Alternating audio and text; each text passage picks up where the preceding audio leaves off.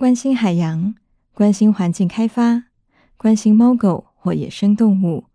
并不是彼此无关的事，因为动物和我们都身处于环境之中，是命运交织的共同体。欢迎收听黄宗杰书评《动物与环境：命运交织的共同体》，我是黄宗杰。这一集要谈的是戴安·艾克曼的《人类时代》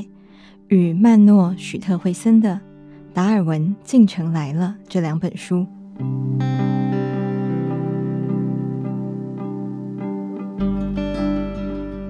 想象一下，如果人类能够前往其他星球拓荒，让地球休养生息数百万年后再回归，此时一位未来的地质学家奥利维。努力寻觅时间岩石，来辨识我们现在所身处的时代。他会找到什么样的痕迹？做出什么判断？他可能会疑惑：这些人怎么能忍受这么多天灾疾病，然后还不断污染自己？也可能在化石中挖掘出细碎的塑胶纹理。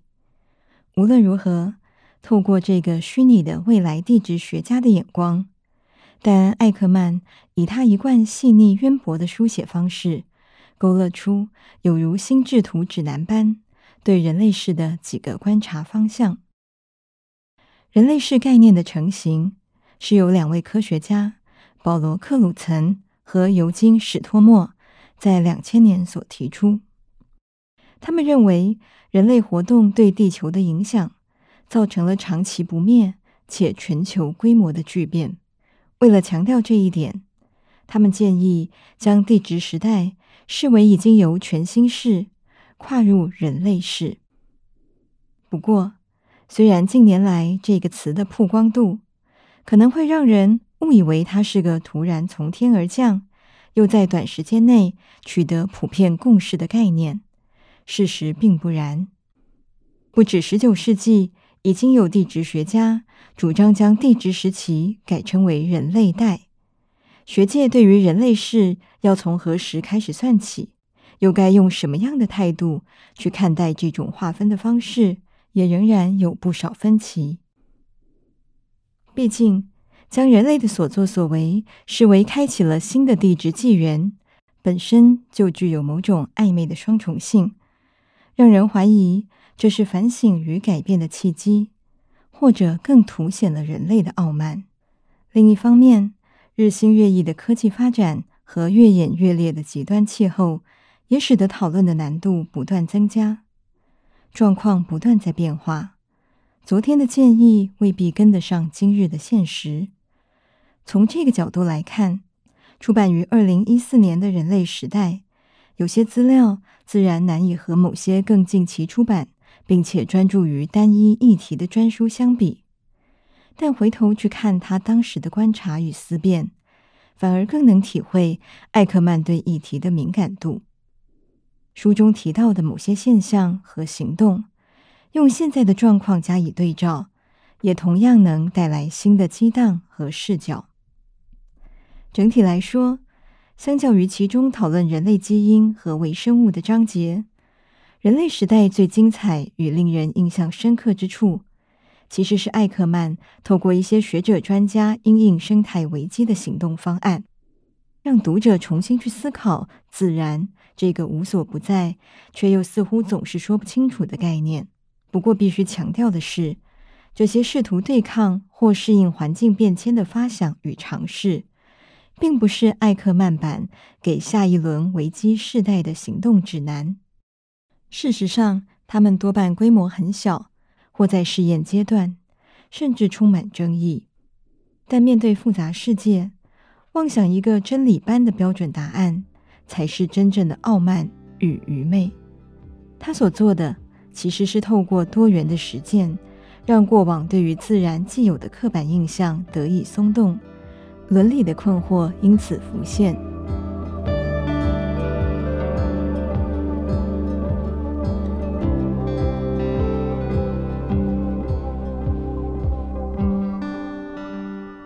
书中有不少当时看来崭新、如今也未必普遍的案例。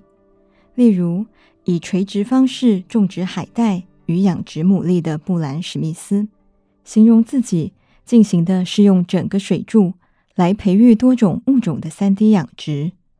透过一种类似农民的概念来收获渔获，并且主张面对当前的环境危机，开发海洋可能会成为解决问题的方式之一。对他来说，一味思考我们如何拯救海洋，可能是问错了问题。如果反过来问海洋如何拯救我们，或许就会像他一样。得出以共生的绿色农场保育海洋的结论。当然，让海洋拯救我们的论调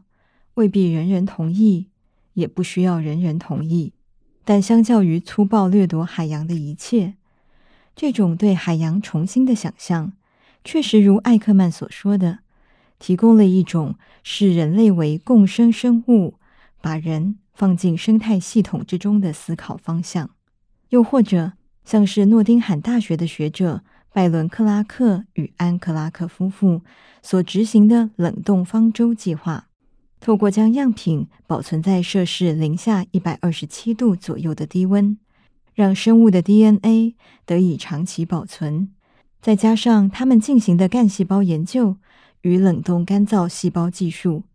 使得电影中打造一座侏罗纪公园的情节。在现实生活确实具有可能性。艾克曼生动的形容：“我尽量不去想象架上一罐干燥冷冻的真猛犸象颗粒，放在另一罐多多鸟颗粒旁，就像在卖农村产品的商店里。不过，还是浮想联翩。有趣的是，对克拉克夫妇来说，问题不在于如何培育出已经灭绝的真猛犸象，而是……有了真猛犸象，你要拿它做什么？难道是制作两只，好让它们繁殖，让物种恢复吗？这个仿佛来自小说科学怪人般的假设，当然并不容易实践。就算真能让某些物种还魂，它们生存的栖地也已经不在，或者说，它们也失去了原本的生态气味。但安认为。如果我们能救回我们灭绝的一些物种，那么我倒宁可看他们在肯特郡的旷野或是森林里蹦跳，总比没有好。让剑齿虎、多多鸟、真猛犸象或我们所失落的一切美丽生命重返人间，确实是个相当诱人的念头。但将力气投注于此，试着让它们死灰复燃。真的总比没有好吗？许多人并不以为然。反对者认为这会分散有限的保育资源，也有人忧虑灭绝生物成为来自过去的入侵物种。这些论争各有其理据，但艾克曼所在意的是，我认为更切中核心，那就是让灭绝动物复生，在日益商业化的生命观。扮演什么样的角色？当生命形同一罐罐可以任意重组的冷冻细胞，它们会不会更容易被视为可以随意消灭、抛弃或取代？但他同样承认，在情感上，他内心很想看到那些灭绝的生物在肯特郡的旷野里蹦跳。承认这样的情感并不可耻，因为若人们不再有这样的期盼，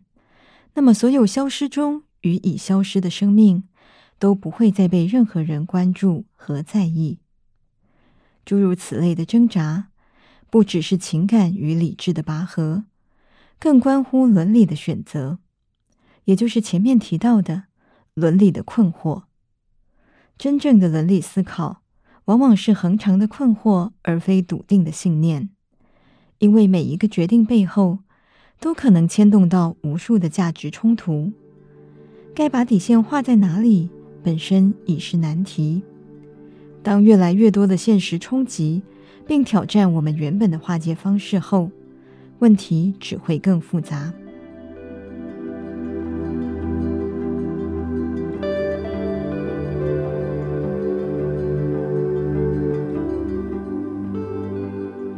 人类世的新伦理道德该如何建立标准？艾克曼并没有给我们答案，他也给不了答案。但他鼓励读者去看见的真相是：我们活在一个既有的价值与疆界都面临松动与重整的年代。当我们发现红毛猩猩也喜欢玩 iPad，跟人类的差别只在于它们不会网络成瘾，我们难道不需要调整过去所认知的那些关于人之异于禽兽的认知吗？另一方面，当人工智慧已进展到机器人可以有人我之辨，能够学习及设想另一个机器人的性格，有朝一日，他们是否会成为科幻电影里既迷恋又恐惧的那种具有思想情感的类生命体？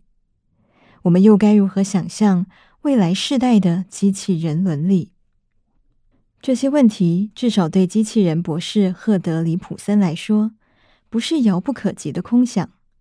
他认为自己在创造的正是活生生的生命。这不是科学怪人式的狂妄，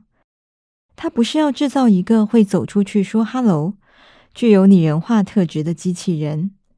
而是让机器人自己演化出生命的形式和原则。因此，他认为未来的机器人当然会有情感，只是。未必是人类的情感，而是我们感到陌生的情感。这不免让人想起《银翼杀手》这部经典作品的提问：仿生人会梦想拥有电动羊吗？李普森试着挑战的，无疑也是把问题反过来问：不是机器人有没有情感，而是我们自己有没有能力去想象机器人的情感。而人类时代最迷人之处，就在于艾克曼透过这些看似冒犯既有认知的价值观，提醒我们人类世的核心之一，就在于打破所有框架。换句话说，红毛猩猩与机器人，只不过殊途同归地展现出其他种类的情感之可能。拜数位科技发展之赐，有朝一日，说不定植物也可以传简讯。提醒懒散又不负责任的主人，快来浇水。当然，植物会传简讯这样的想象，对大多数人来说，可能仍然近乎怪力乱神。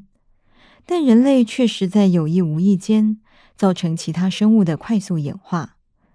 其中有些是我们刻意的基因筛选和培育，有些则是动物为了适应人类造成的新环境而产生的变化。研究发现，都市里的鸟类比较早起，它们的生理时钟步调更快，休息时间也比较少。牙燕为了闪避公路上往来的车辆，翅膀更变得越来越短。诸如此类的例子不胜枚举。人类世的城市造成动物的习性、形态与生活空间必须不断调整。尽管这些改变因我们而起。但人们却未必欣赏他们发展出的求生策略。除此之外，气候变化更是以我们无法控制的方式重新安排环境，到处都引起动物的迁移。狐狸移居北方，后院有新的蛇类；鳄鱼由佛罗里达移动到北卡罗来纳，而且迟早会抵达维吉尼亚州。如何看待这些生物因主动或被动的遗弃而造成的生态冲击，就成为最棘手也最具争议的议题。关于这个部分，曼诺·许特惠森《达尔文进程来了》这本书，或许能让我们对都市所驱动的生物演化有更多不同角度的思辨。不过，只要曾经听闻外来入侵种所造成的各种灾难，看到《达尔文进程来了》这本书，竟然开宗明义宣布，在原始的地区之外，传统的保育作为消灭外来种、排斥野草和害虫，事实上可能会毁了人类未来存活所需仰赖的生态系。面对此时此刻正在打造全新生态系的演化力量，我们必须拥抱它，利用它。努力的让大自然得以在人类城市的心脏地带成长，就算不把它视为异端邪说，应该也会高度存疑。但读完艾克曼的《人类时代》，我们至少已体会到人类世的各种边界渗透与价值两难。因此，我们不妨先将达尔文进城来了当成其中一种陌生的情感与行动方案，看看许特惠森所揭露的现实样貌，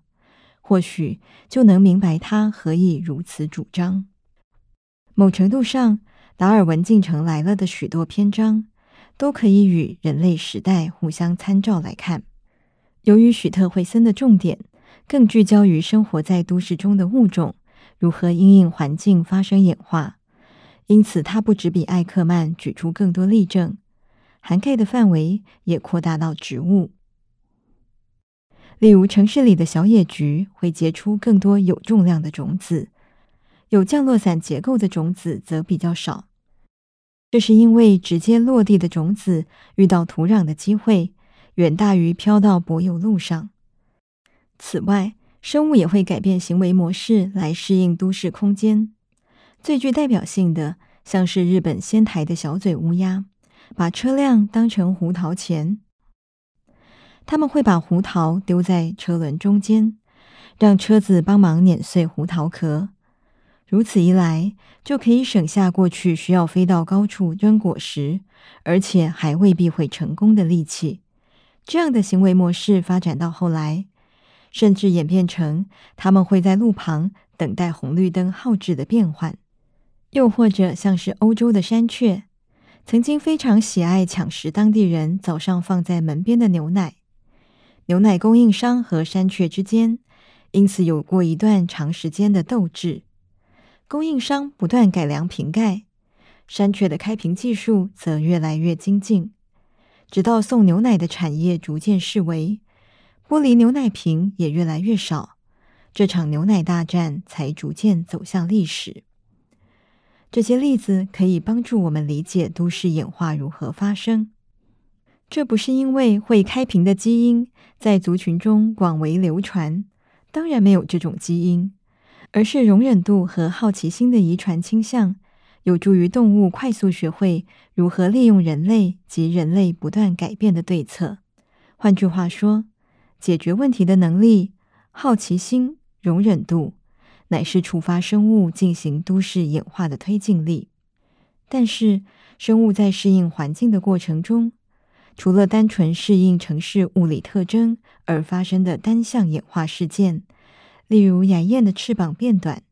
象石蚁的耐热能力提高这类例子之外，许多生物所牵动的变化，往往不会仅止于它们自身，还有另一种接触方式。乃是交互关系中的双方进行彼此适应的双向演化。许特惠森以二零一一年生物学家在法国南部阿尔比观察到的欧洲鲶鱼攻击鸽子事件，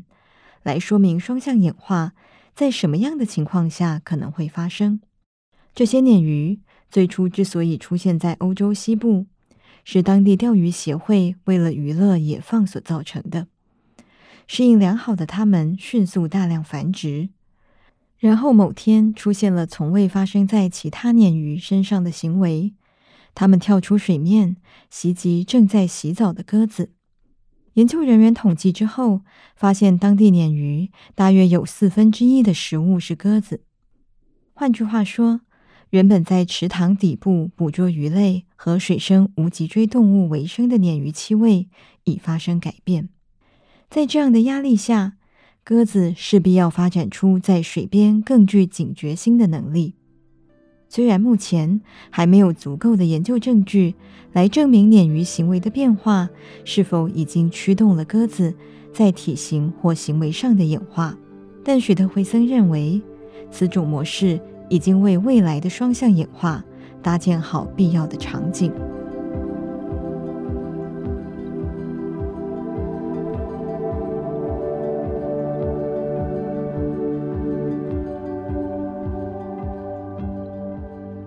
不过，这个故事的后半部，也就是鸽子可能会开始演化出适应鲶鱼猎食压力的特性，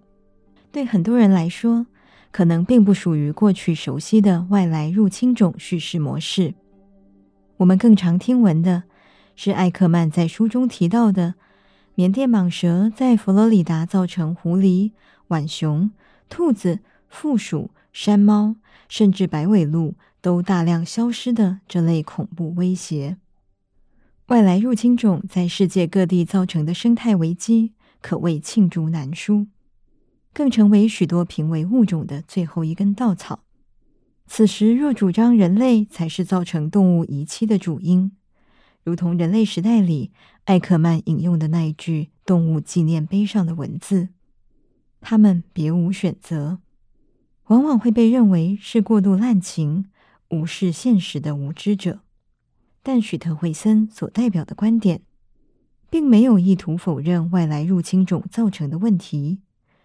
甚至没有对目前主流的各式各样移除方案提出明确的反对。他所试图挑战的，无宁是大家能否接受物种终将透过演化作用而整合，这是一个不可避免的过程。当然，他也很清楚，假设一个人已经花了几十年时间对抗外来种，要他承认这样的做法只是拖延时间。无法避免这些物种透过演化整合，是一件很困难的事。至于伴随这种主张而来的愤怒批评，例如去跟那些目睹自然环境遭到海蟾蜍、兔子蹂躏的澳洲人跟纽西兰人说这些话，许特惠森也并不陌生。尽管如此，他仍然认为，当全球都市生态无可否认的正在改变。不是用外来、原生、扑杀、拯救这些二分法就可以回答与解决的问题。若能看到都市演化的动态真相，或许就会同意将保育的能量投注于如何让生态系顺畅运行，而不是单纯的消灭外来种。从这个角度来看，许特惠森的态度反而出乎意料的务实。以新加坡来说，这个国家目前的生态系几乎都不是原生种，若以消灭外来种为首要目的，才叫不切实际。另一方面，这些对都市生态系的思考，也并非否定传统荒野保育的努力，而是试图进一步探究，当变化如此快速的发生，我们有哪些因应的可能？再强调一次，它并非要提供真理式的信念。而是更多可行的路径。举例来说，还记得人类时代里制造冷冻方舟的安吗？他认为大自然已经太支离破碎，不能就任其恣意发展。但许特惠森却反其道而行的主张，破碎化的栖地说不定反而能让比较小的族群在生存的特定地点发生变化时，更快速的适应与演化。目前也已经有研究发现，都市空间里每个破碎栖地的生物族群基因组成都可能和他们的亲戚有着微妙差异。就像书中那个令人印象深刻的例子：生活在伦敦三条不同地铁线的地下家蚊，彼此间有着不同的遗传组成。研究者伯恩形容，若要混合他们的遗传组成，唯一的方法是，这些蚊子必须在牛津圆环站换车。在这个概念下，许特惠森主张，相较于传统设立廊道连接不同栖地来保育濒危物种的方式，说不定让这些物种生活在相互隔离的小型植坯地，都市演化的成功几率反而更高。尽管他很清楚这样的看法并不容易被接受。某些进行中的研究成果也可能只是特例而非通则，但说到底，又有哪种解决方案可以适用于所有情况呢？因此，无论你是否喜欢许特惠森的看法，他在书末的观察与建议都不容忽视，那就是未来的都市可能是一个分散于全球各地，但彼此相似度高的生态系。这些生物会持续演化来应付城市生活，一旦步调跟不上，它们将退出地球舞台，但其他物种依然会尽其所能的持续适应与活下去。去欣赏这些生物的适应演化，不代表我们不为失落的物种而哀伤。身为置身其中的一份子，我们能做的或许不多，但他认为每一个公民都可以参与都市演化的观察。透过资料库的建立，或许就能让我们对这复杂动态的城市生态系有更细腻的感知。如此一来，也就不会如同新加坡艺术家赵仁辉所形容的，当这些外来种的讯息经过层层过滤，简化到大众手中，人为过程已然消失，只剩物种有害、该死的单一结论。而赵仁辉二零一九年的作品《新森林》。或许也可让我们对这艰难的议题找到另一种思辨的入口。他透过影像合成的方式，制造虚实难辨的生态摄影，其中许多图像完全没有附上文字说明。但无论是新加坡的白色翠鸟，或中国蓝雀、台湾蓝雀及两者的杂交种共存的不可能的画面，都像在回应许特惠森提到的都市演化。他们是已经发生的过去，或即将发生的未来。透过外来物种与原生环境的持续碰撞，以及科学语言和艺术影像的虚实夹缠，赵仁辉试图提醒我们的，其实与艾克曼、许特惠森无异，那就是人类试图掌控一切，也确实改变了许多生物的生与死。但万事万物相互缠绕。持续流转，世界的复杂永远超越我们所知所见。